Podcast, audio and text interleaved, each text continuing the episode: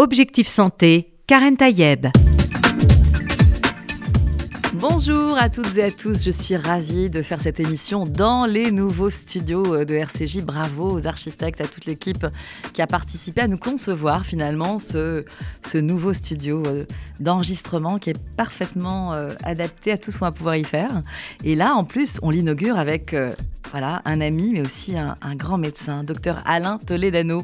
Bonjour Alain Toledano. Bonjour Karen. Merci d'être venu dans Objectif Santé. D'abord, c'est Octobre Rose, évidemment, le mois d'octobre qui est consacré au cancer du sein. Et euh, évidemment, vous êtes cancérologue et radiothérapeute. On commence quand même à vous connaître.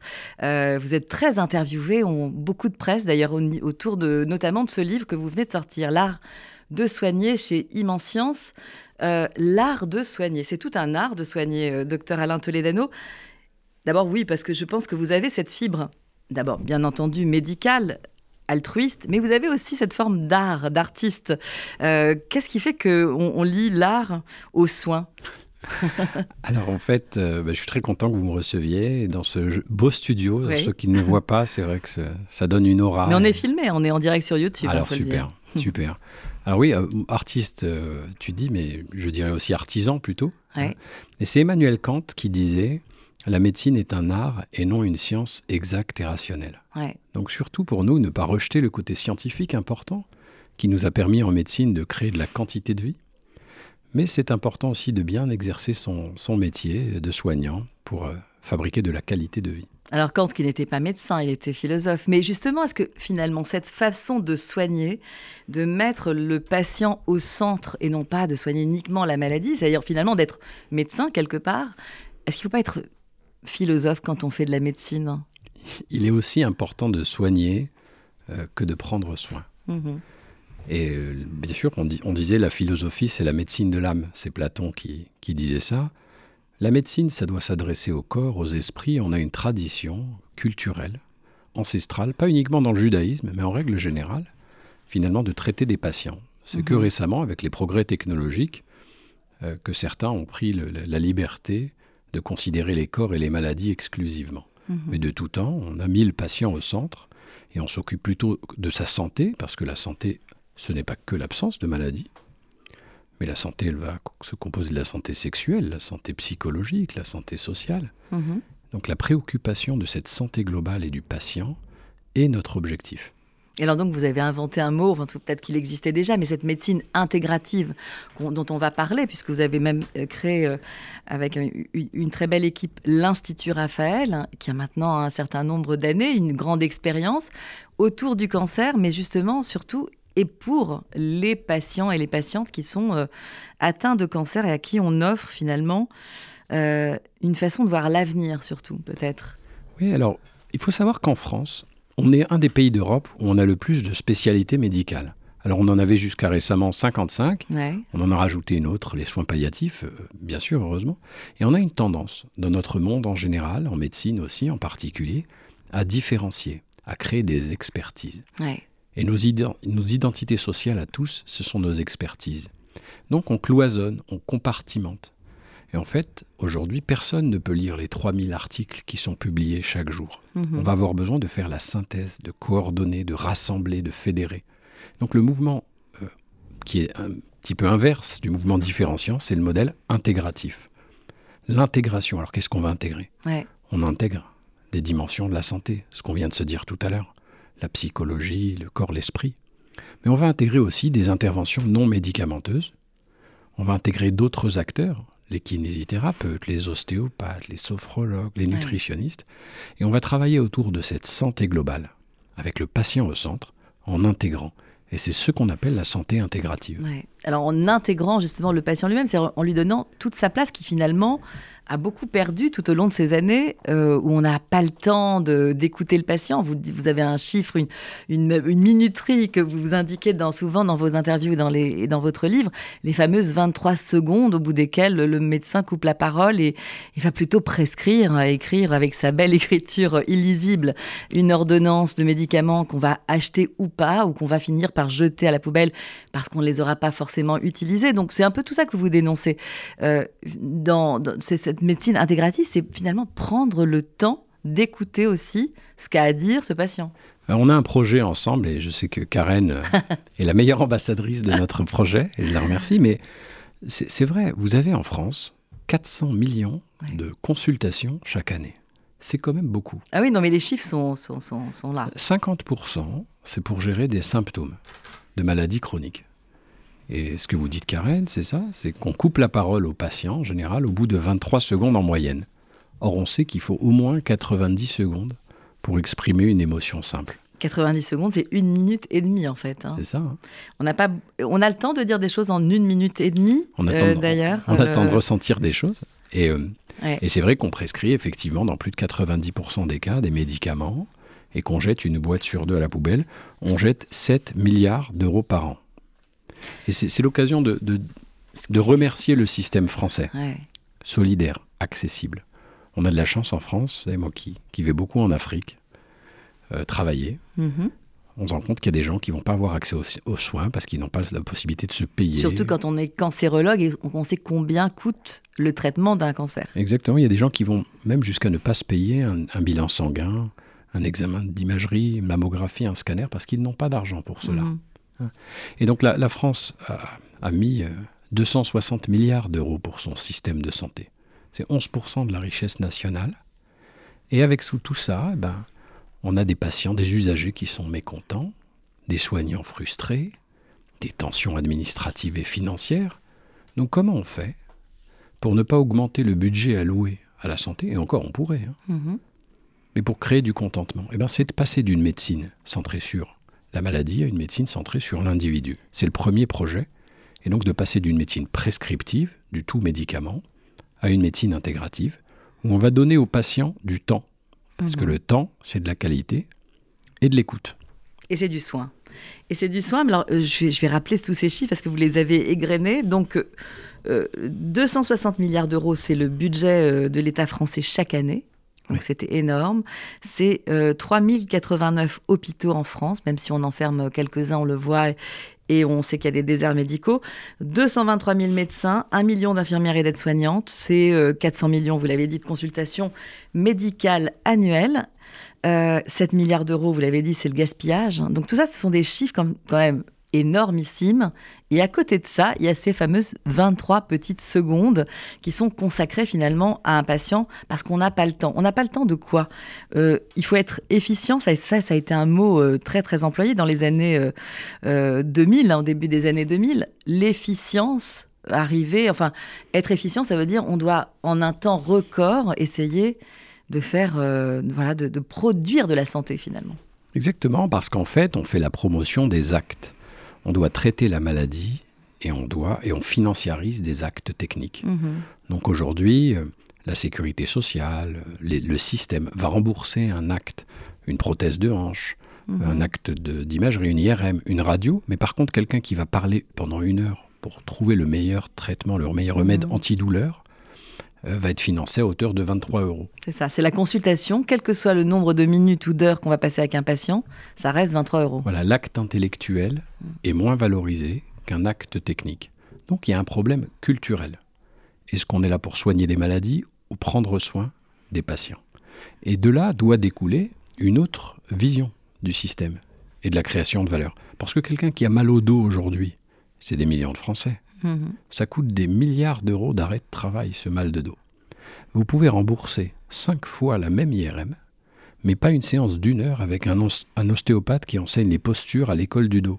Alors là, vous citez les ostéopathes, qui ont évidemment un rôle à jouer quand on a mal au dos, mais vous ne dites plus, comme avant, parce que ça fait longtemps que je vous connais, docteur Alain Toledano, vous ne parlez plus de la psychologie, parce que il y a des améliorations sensibles. Est-ce que là, on, avait, on a entendu parler de cette consultation euh, de psychologie qui est nécessaire, notamment en, en, cancéro, euh, dans, l'accompagnement des patientes et des patients. Est-ce que ça a été remboursé finalement? Est-ce que là, ce serait une avancée je vais, avoir une réponse double. D'abord, la première réponse, elle est responsable. Et je pense qu'il faut qu'on le soit. Euh, merci au gouvernement mm-hmm. d'avoir promu le remboursement d'une consultation psychologie. Maintenant, je vais avoir une autre réponse de terrain. Et pas du tout pour. Faites vos demandes, hein, docteur Toledano. Hein, pas, du, pas, du tout, pas du tout pour la contestation sociale.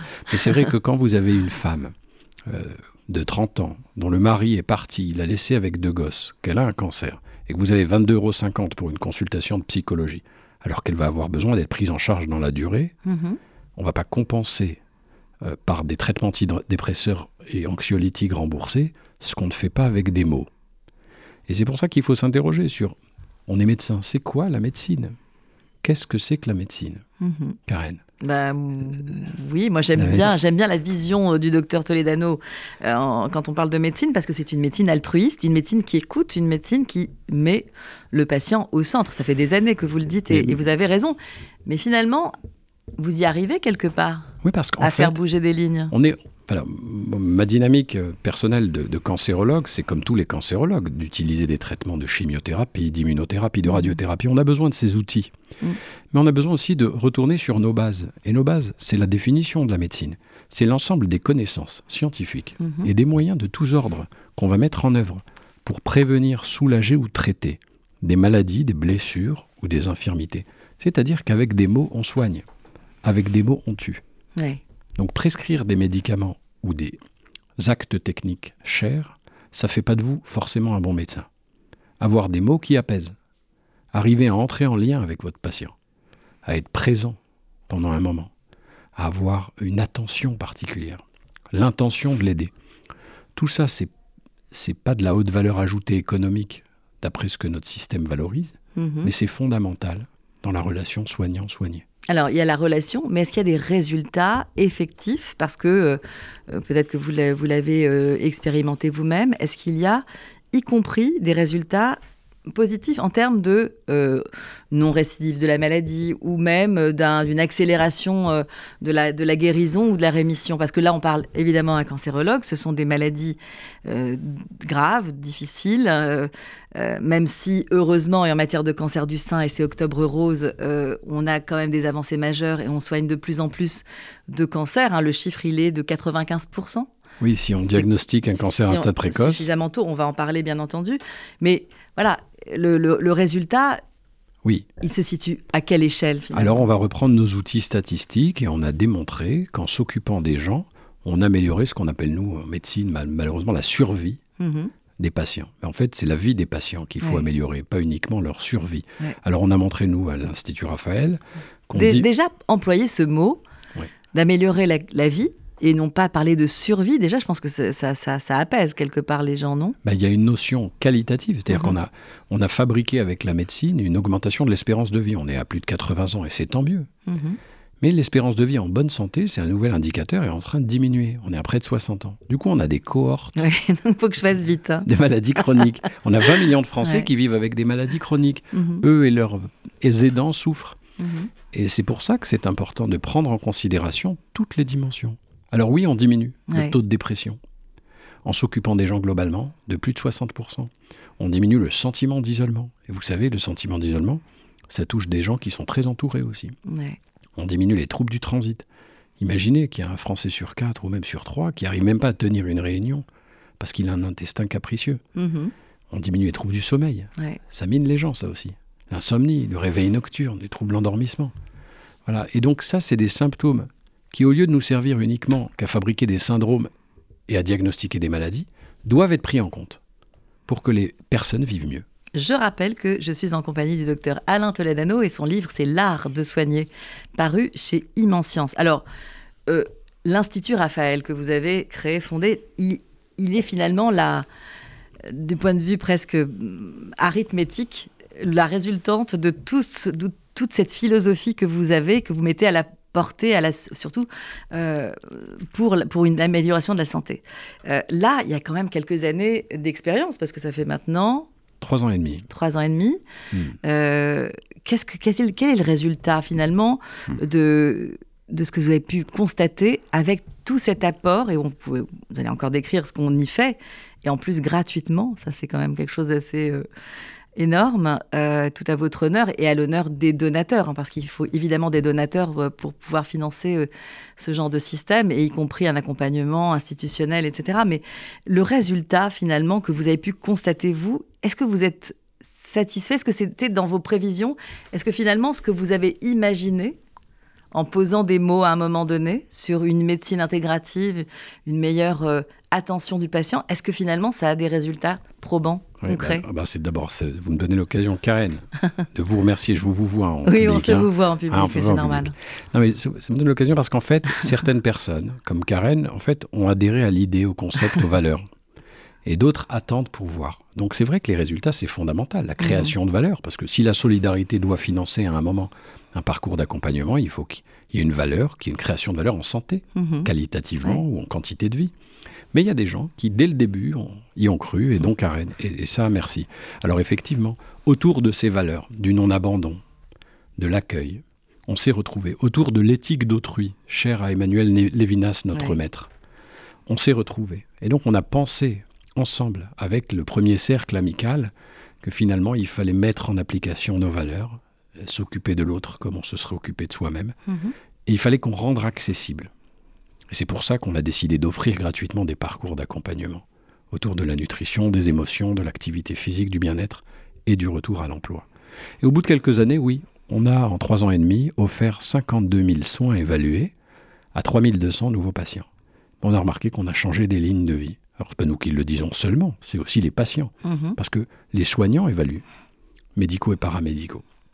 Mais les patients évaluent leur qualité de vie. Et on a des témoignages en masse.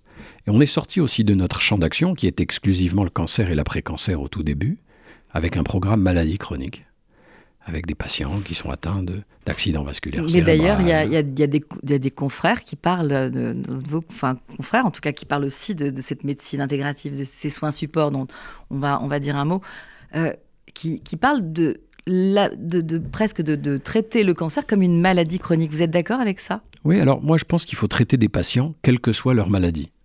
Donc on n'a pas traité le cancer. On a traité des patients qui ont un cancer, cancer qui peut être passager mhm. ou qui peut de temps en temps être lancinant et rester dans l'organisme. Donc on traite des patients qu'ils aient un cancer, une insuffisance cardiaque, un diabète, une insuffisance rénale, une mhm. endométriose, une maladie inflammatoire de l'intestin. Il n'y a pas de raison qu'on fasse une ségrégation des patients suivant leur maladie. Mhm. C'est-à-dire que madame, tu as un cancer du sein, alors tu es apte à recevoir toute l'attention de la société, et madame qui a une maladie plus rare, un cancer de la thyroïde, on va la laisser de côté. Mhm. Ou euh, une endométriose qui lui pourrit la vie. Donc en fait, peu importe la maladie, l'idée c'est de soigner des gens. Et les gens, ils ont. Soit ils compensent. Ils gardent le cap. Soit ils compensent leur déséquilibre, soit ils cherchent leurs propres équilibres. Mais en tout cas, c'est très rare d'avoir une annonce diagnostique qui génère une peur chez vous, une peur de mourir, une peur de souffrir, mhm. et de rester intact. Tout le monde est déboussolé par une maladie. Même quelqu'un quelqu'un dans ma famille chez qui on a diagnostiqué une hypertension artérielle, bah, il dort plus parce que il a l'impression qu'il va mourir d'un accident cardiovasculaire, alors qu'en fait, ça se traite bien. Mais en fait, on ne traite pas que le risque, on traite la perception du risque. Et la peur nous envahit, quelle que mhm. soit notre maladie. Et elle handicape souvent, parce que voilà, la peur, elle peut freiner toutes les envies, toutes, euh, toutes, euh, elle paralyse. tous les projets. C'est comme la peur, c'est la peur de rechute. Quelle que soit notre maladie, alors, elle se décrit, la peur de rechute. Ça donne quoi, une peur de rechute? Ça donne ce qu'on appelle des évitements. Mhm. Des évitements cognitifs, des évitements comportementaux. Ça donne un sentiment d'insécurité. Ça donne une hypervigilance. Et puis ça donne un sentiment de faire un pas de côté à chaque fois dans sa propre vie, finalement. Exactement. On va anticiper de mm. façon dramatisée les événements. Donc il y a des gens qui sont enfermés dans la peur. Je pense à cette patiente que j'ai vue ce matin. Il y a 30 ans, il y a quelqu'un qui lui a dit dans trois mois, vous êtes morte. Je sais pas pourquoi il a dit ça, comme si c'était un pronostiqueur ou qu'il jouait au PMU, n'importe quoi. Cette, déjà, c'est pas très. Cette médecine du pronostic. Et puis, cette patiente, tous les matins, depuis 30 ans, elle se réveille et dit Mais docteur, quand est-ce que je vais mourir? Quand est-ce que je vais mourir? Et ça fait 30 ans qu'elle vit prisonnière de cette peur et de ce pronostic sombre qu'on lui a fait. C'est l'importance des mots. Et finalement, elle est prisonnière de ce ressenti. Mhm. Malgré le fait qu'elle a expérimenté elle-même ah bah, le fait que ça dure depuis 30 ans. Oui, exactement. Et puis je pense qu'elle n'est pas prête de mourir. Enfin, j'espère pour elle et pour nous tous. On lui souhaite. Mais même si la mort fait partie de la vie, c'est vrai qu'on a un rapport à cela qui est complexe. Et aujourd'hui, on est dans une société euh, de consommation, y compris en santé, où on, interdit à la médecine d'autoriser de, à, mourir. On a l'impression qu'on va, on va pouvoir guérir de tout. Il est vrai qu'aujourd'hui, on guérit dans plus de 95% des cancers du sein diagnostiqués à un stade précoce. C'est-à-dire quoi, docteur Alain Toledano, puisque vous êtes quand même cancérologue Faites votre mammographie. Toutes les patientes qui ont des antécédents, euh, allez voir votre médecin à partir de 40 ans. Et, chez tout le monde, toutes les femmes, entre 50 ans et 70, voire 75 ans, tous les deux ans, une mammographie, une palpation. parce que ça sauve des vies, parce que du coup le cancer c'est un événement de vie. La mhm. plupart du temps on n'est même pas obligé de faire une chimiothérapie, on reste intact sur le plan de son image, même si on est fragilisé par ce diagnostic. Mhm. On peut guérir du cancer. Il faut le dire, la société doit s'approprier maintenant ce, nouveau savoir. Malheureusement. Et c'est une avancée majeure. C'est une avancée majeure, mais à condition évidemment de faire cette, euh, cet acte de prévention finalement qui est nécessaire. Alors, on invente plein de mots parce qu'on a parlé bien sûr avec vous de la médecine intégrative. Hein, on a bien compris qu'on va intégrer le patient dans, sa propre euh, guérison finalement et son propre soin. Euh, et, et, ces soins supports. Alors, on nous parle de soins supports. On parlait des soins de suite avant. Maintenant, c'est les soins supports. Oui, alors. C'est un mot français qui vient de sortir. alors, en fait, on a, on a traduit supportive care du ah, mot en anglais. Voilà. Moi, j'aime pas ce mot parce qu'en fait, ça veut dire qu'on fait des soins pour supporter le traitement. Or, l'objet, c'est pas de supporter le traitement, c'est d'accompagner le patient. Donc, je préfère qu'on dise les soins d'accompagnement. C'est-à-dire qu'on a. C'est beaucoup. D'abord, c'est plus compréhensible. Et puis, ça dit, ça dit les choses. Et puis, ça dit en fait qu'on va s'occuper du patient, qu'on va l'accompagner, parce qu'on a admis l'idée que finalement les traitements, même s'ils peuvent faire du bien en termes de notre pronostic, mhm. en termes de gestion de la maladie, on a besoin d'être accompagné. Parce que quelqu'un qui fait une dépression après un traitement et qui ne retourne pas au travail, c'est un problème pour lui, pour sa famille et pour la société. Vous savez qu'aujourd'hui, euh, si on arrivait à avoir moins de toxicité des traitements, il y aurait des dizaines de milliers de patients qui, qui, seraient sauvés, qui vivraient, alors qu'ils en décèdent on aurait des dizaines de milliards d'euros d'économisés qui pourraient être réinjectés dans la recherche, euh, dans la revalorisation des professionnels qui se donnent corps et âme, mhm. ou dans l'économie. Donc traiter les effets secondaires, arriver à prévenir des complications, c'est aussi fondamental pour toute notre société, pas que pour les patients c'est des avancées qui se, qui se chiffrent et en plus qui se publient. Est-ce que là, tout à l'heure, on parlait de, des effets finalement de l'Institut Raphaël au bout de trois ans et demi sur ces patients qui ont bénéficié de ces soins, qui n'ont rien à voir avec euh, le, la chimiothérapie, etc., mais qui se font en plus et qui permettent d'apporter une amélioration de, de, sa propre vie, en fait. Mais Là, on a dit 56% euh, de taux de dépression en moins, ce que vous avez pu évaluer, 40% de sentiments d'isolement euh, ressentis par les patients fragilisés par le cancer. Ce sont des chiffres de l'Institut Raphaël. Et est-ce qu'ils sont publiés? Est-ce que finalement, du point de vue scientifique, on, s'intéresse à vous et à l'Institut Raphaël? Oui, bien sûr. Mais alors, c'est vrai qu'il est plus difficile de publier euh, une amélioration des troubles du sommeil par de la naturopathie, de la sophrologie et de la méditation que par un médicament. Donc il faut aussi... Euh, Pour quelle raison? Parce qu'on n'y croit pas encore? Non, pas du tout, parce que sur le plan méthodologique, il y a tellement de facteurs qui entrent en jeu. C'est pas un médicament qui marche, oui, non. Mhm. C'est ce qu'on appelle multifactoriel.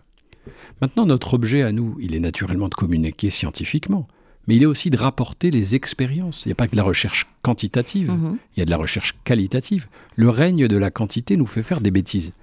Il y a une patiente hier qui m'a dit, vous savez, elle a 40 ans, son mari euh, et elle se sont séparées, elle a deux enfants, elle a un cancer du sein. Elle m'a dit, euh, docteur, j'ai vu demain que vous allez parler à la radio, je veux que vous parliez de mon cas. Voilà, ah, bah Isabelle, si vous m'écoutez, je parle de votre cas. On a une marque de vêtements, je peux citer à la radio les marques de vêtements ou euh, pas? Non. Non. Donc une super marque de vêtements qui a décidé euh, d'offrir avec ses stylistes des robes et des temps pour valoriser l'oncoféminité. Bon, et donc, euh, il y a une dizaine de patientes qui sortent de chimiothérapie, et qui se sont retrouvées avec des stylistes, des maquilleuses, etc. Mhm.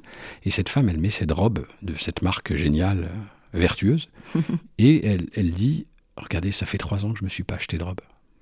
Depuis qu'on m'a opéré mon sein, de toute mhm. façon, je me sens plus femme, j'étais dans mon divorce, et là, je me trouve belle, et franchement, j'ai même envie de retourner travailler. Mhm. Donc, l'estime de soi, l'image de soi, ben, elle va lâcher son arrêt de travail, elle va retravailler, se resocialiser. Elle se sent à nouveau femme après un atelier d'une heure où finalement on a essayé, elle se sent dans la vie aussi. des robes. Elle se sent pas seulement femme, elle se sent euh, revenir dans la vie, à la vie. Elle retrouve une identité sociale, elle retrouve la confiance en elle, l'estime de soi. C'est qu'une personne sur trois quitte ou perd son travail dans les deux ans après le diagnostic. Mais la plupart du temps, c'est pas à cause d'un handicap physique, c'est une question de vulnérabilité, c'est un sentiment de fragilité. C'est le regard de l'autre aussi posé sur la maladie. C'est la hein. considération qu'on va porter, c'est l'œil mm. qu'on va porter sur les autres. C'est que si quelqu'un, une maman qui dit à son enfant qu'il est beau, bah, l'enfant, il grandira, il réussira plus que si on lui dit on pas. On vous l'a dit souvent, euh, cher Alain Toledano, vos parents, dont vous parlez beaucoup d'ailleurs hein, dans plusieurs ah interviews. mais, je remercie ma mère si elle écoute, parce que ma mère, pour elle, tout est, tout est toujours possible. Ben oui, elle a ce, raison. ce, champ ouvert du possible a fait qu'on a moins de croyances limitantes, Mhm. qu'on ne se fixe pas nos, de, de limites dans ce, dans ce pourquoi on croit. Et, et donc l'éducation, c'est fondamental, et, les valeurs qu'on défend. Et je crois que quand on exerce, on, a- on doit être digne de la confiance des patients qu'ils mettent en nous. Et on doit faire comme si tout était possible, et en tout cas le rendre possible. C'est Saint-Exupéry qui disait, pour ce qui est de l'avenir, l'essentiel n'est pas de le prédire, mais c'est de tout faire pour le rendre possible. Tout à fait. On aime rendre possible les choses et on va se retrouver juste après cette petite pause avec vous, euh, cher docteur Alain Toledano. Votre livre, L'art de soigner. Il faut s'occuper du malade et plus seulement de la maladie. C'est la petite phrase qui va avec et c'est un livre paru chez Immensience. On se retrouve juste après pour euh, voilà, continuer à parler avec vous de la façon dont on doit soigner aujourd'hui et de plus en plus les patientes et les patients.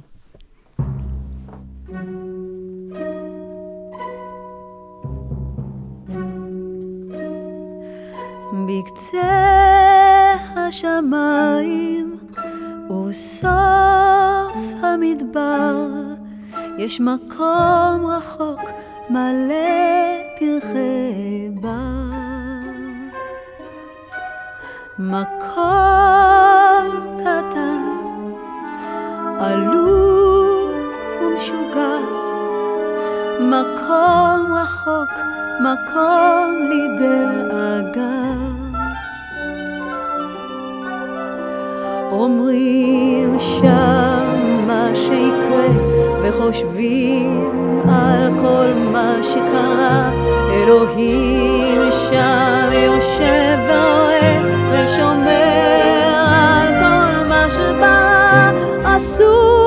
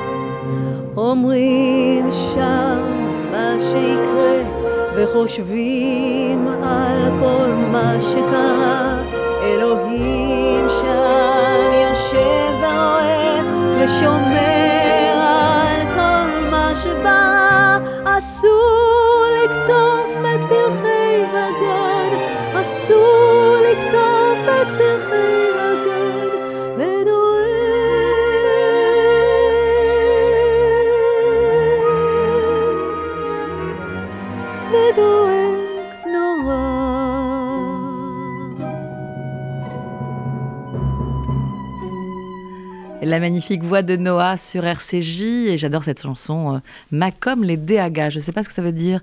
Euh, Alain Toledano, peut-être que vous êtes très fort Alors, en un hébreu. endroit, et les DAGA, non, je me risquerai pas. Hagas, je ne sais pas ce que ça veut dire. On va le savoir Ah oui. peut-être euh, d'ici la fin de l'émission. En tout cas, très belle version de, de Noah de cette très belle chanson qui nous voilà qui, qui nous, nous émeut à chaque fois.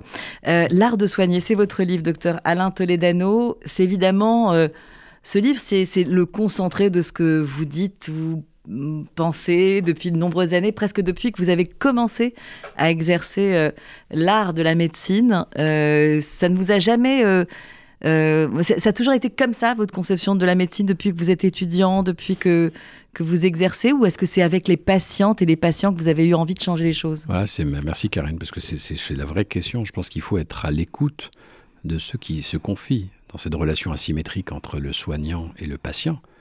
Les patients nous confient beaucoup plus, et si on n'écoute pas, euh, on, faillit à notre mission. Mm-hmm. Donc non, euh, je pense comme, comme Nietzsche disait qu'on devient qui on est. Mm-hmm. Mais bien sûr, on doit avoir des bases. Hein. Il, y a, des personnalités, tout ne s'apprend pas dans, les bouquins. Moi, ce qui m'intéresse aujourd'hui, euh, c'est la manière dont on se représente notre propre métier. Arrêter de se mettre des freins, parce qu'on vit dans des systèmes contraints. Les médecins, comme tous les soignants. Le système, mhm. il est contraint financièrement parce qu'il repose sur la maladie et pas sur le malade. Quand on parlait d'énergie il y a quelques années, tout le monde imaginait euh, une locomotive avec du charbon. Maintenant, quand on dit énergie, la représentation mentale, ça va être soit une centrale nucléaire, soit des éoliennes sur un fond vert. Mais quand on dit santé aujourd'hui, c'est pareil. On va penser à l'hôpital. Or, c'est pas le sujet, ni l'hôpital ni la maladie. Bien sûr qu'il nous faut des bons hôpitaux, mhm. mais il faut parler de la prévention, la réhabilitation. Vous savez que 40% des cancers sont évitables. 80% des maladies cardiovasculaires. Alors, ils sont évitables comment? Parce que c'est Octobre Rose. Hein. On peut parler bien sûr du cancer du sein, mais plus largement, comment on évite les cancers? Parce qu'on a toujours l'impression que on nous dit, en, bah, évidemment, ne pas fumer, euh, faire du sport, manger équilibré, etc. Tout ça, tout ce qui permet finalement de, rallonger la vie, quelles que soient les maladies, parce que on va pas. Ça a un effet en plus, pas seulement sur le cancer, ça a un effet sur plusieurs. Bah, les euh, maladies cardiovasculaires, un AVC, ça coûte un million d'euros à la société. Il y en a 150 000 par an. Ça coûte surtout une vie handicapée à beaucoup de personnes. Mais ça coûte tout, en fait. Mais vous savez qu'on a moins de 3% des budgets alloués à la prévention. En fait, pour faire bouger les lignes, il faut aussi qu'on parle au cerveau gauche, ceux des mhm. chiffres, pas qu'au cerveau affectif.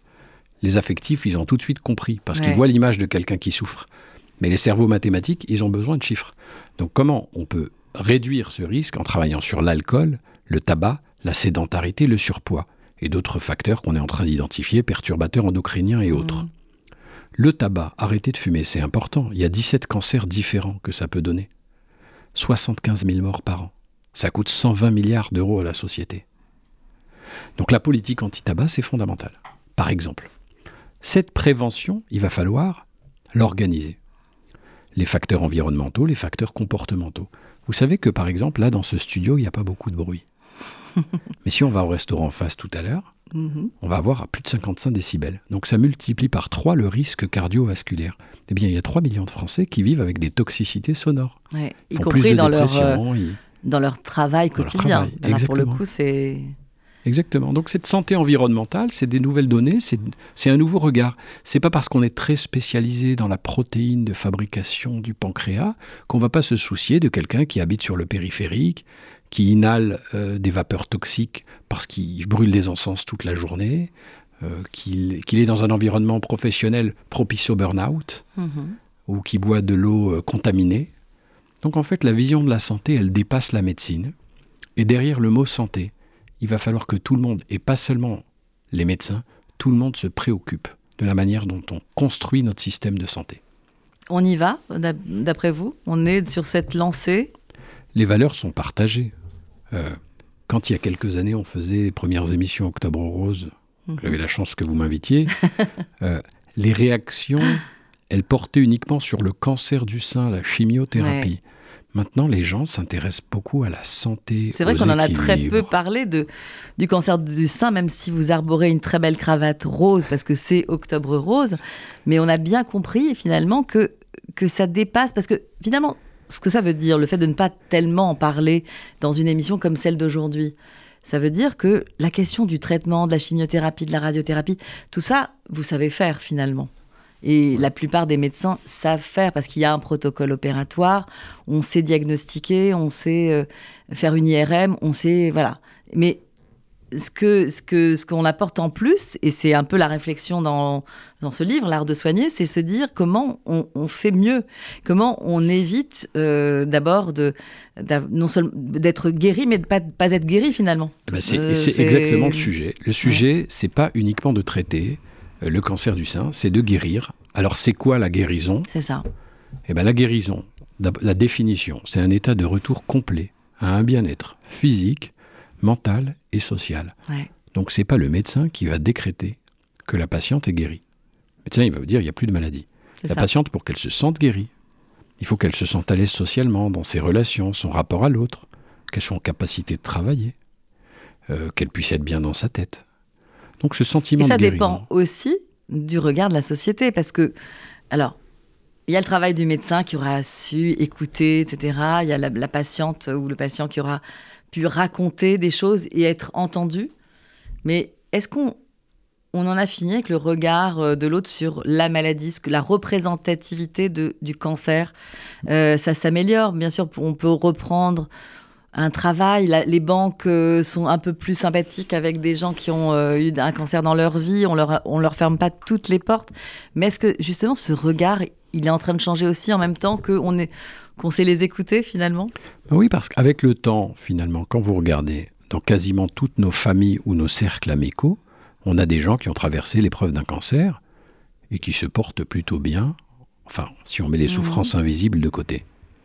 Et puis la société a commencé à reconnaître le fameux droit à l'oubli, c'est-à-dire qu'on a accepté l'idée qu'on pouvait euh, mettre le cancer derrière soi. C'est plus une question de survie. On peut bien, vivre après, projeter mhm. dans l'avenir, investir, consommer. Donc c'est vrai que le regard change, c'est un travail de longue haleine. Malgré tout, il faut penser à tous ces patients qu'on diagnostique tous les jours et qui, pour eux, bah, le monde s'écroule avec le diagnostic parce qu'il y a une représentation mentale d'un cancer qui est encore destructeur. Alors le travail, ça va être de pouvoir donner le temps et les accompagner pour montrer qu'on peut en guérir. Et paradoxalement, il y a des gens qui nous disent, et je vous assure, heureusement que j'ai eu mon cancer. Parce qu'ils se sentent guéris à un moment, et puis ils sentent finalement qu'ils ont changé leur relation aux autres, qu'ils ont écarté les personnes toxiques, qu'ils ont redonné un sens à leur activité. Ben, ils se sont retrouvés en fait, ou bien trouvés pour certains. En tout cas, ils ont trouvé une part de positivité dans cette, cette, cette, parenthèse finalement, cette parenthèse que représente euh, le cancer. Alors n'attendons pas finalement d'avoir un cancer pour se remettre en question. Et je crois que la période pandémique, etc., nous, nous a aidés à redonner du sens ou à chercher le sens qu'on n'avait pas. C'est quoi le sens qu'on va donner aux choses? Donc, n'attendons pas d'avoir un cancer pour travailler sur les équilibres de vie. Quelqu'un qui fait du sport, qui mange sainement, qui diminue son exposition aux facteurs toxiques, alcool, tabac, ben, il a plus de chances d'être en vie, en bonne santé et épanoui euh, que tout celui qui cède à tout ce qu'on vient de dire. Alors, il nous reste quelques minutes. Peut-être parler, parce que quand on parle de toute cette médecine intégrative, etc., de tout ce qu'on peut apporter en plus des traitements, bien sûr, euh, on a parlé d'ostéopathie, on a parlé d'hypnose, on a parlé d'apprentissage de, divers et variés. Je sais qu'à l'Institut Raphaël, la sophrologie, a les art-thérapies. L'art-thérapie, la cuisine, euh, voilà, tout, tout, tout, ce qui peut être en plus.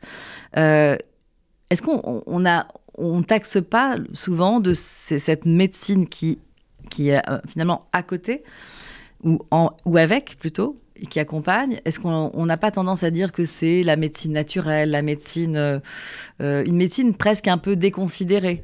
Euh, Et le, le, le, la crainte qu'il peut y avoir, c'est se dire est-ce que de la, phytothérapie, par exemple, est-ce qu'on la met dedans Je vais vous donner un exemple. Est-ce que, vous donner... sans, sans, prendre le risque hein, de, de passer à côté de la vraie médecine, entre guillemets, celle qui, qui, apporte ce médicament Je pense qu'on va, on, retiendra mieux un exemple. C'est un monsieur de 75 ans euh, qui, a, qui a une dépression depuis 50 ans. Et puis, rien n'y faisait, ni les antidépresseurs, ni la psychologue qui faisait, vous savez, le MDR, les techniques de mouvement mhm. oculaire. Et puis, l'art thérapeute s'est dit, ben, moi, je vais essayer de travailler avec ce monsieur. Et donc monsieur entre en atelier d'art-thérapie, en art plastique, et ressort et pendant deux jours pleure. Et après il va mieux. Et on demande à l'art-thérapeute, mais qu'est-ce qui s'est passé? Elle nous dit, mais je ne sais pas. Et on va demander au monsieur, il dit, vous savez, elle m'a dit de jeter la clé. Et je me suis rappelé que j'étais un enfant caché, et que ma mère m'avait dit de jeter la clé. Et alors il s'est passé un truc comme un électrochoc, mmh. et il a ressorti ce qu'il avait enfoui au fond de lui. Et en fait, il s'est passé une puissance thérapeutique avec des mots et un contexte qu'on n'avait pas réussi en 50 ans de médicaments remboursés antidépresseurs à gérer. Mhm. Je crois qu'il faut qu'on ait de l'humilité par rapport aux interventions non médicamenteuses et à ce qu'on ne comprend pas. L'essence de notre métier, c'est de gérer de l'incertitude et de donner de l'espoir. Donc bien sûr qu'il faut avoir un doute mhm. pour fabriquer des savoirs et faire progresser la science, mais pas de scepticisme dogmatique. voilà la différence entre le doute positif du scientifique et le scepticisme dogmatique. C'est Claude Bernard, qui est notre maître en recherche, qui disait Le sceptique ne croit pas en la science, il croit en lui-même, il pense que tout est opinion et que toutes les opinions se valent. Il faut douter, mais il ne faut pas être dogmatique. Il y a plein de choses à découvrir. L'acupuncture qui diminue les bouffées de chaleur parfois, pas chez tout le monde. L'hypnose qui permet d'arrêter de fumer. Le MDR et la psychologie qui permet euh, de rompre avec certains traumatismes et de faire en sorte que les gens dorment mieux et puissent à nouveau rigoler et sortir de chez eux. Voilà, c'est ça. C'est tout un art de soigner. C'est exactement ce que vous venez de résumer en ces quelques mots de conclusion. Merci infiniment. Docteur Alain Toledano, je rappelle votre livre, L'art de soigner, paru chez Humain Science. Humaine Science. Que je remercie. Voilà. Merci. Et puis euh, à la prochaine. À bientôt. Quant à vous, chers auditeurs et auditrices, je vous souhaite bien sûr une très bonne santé.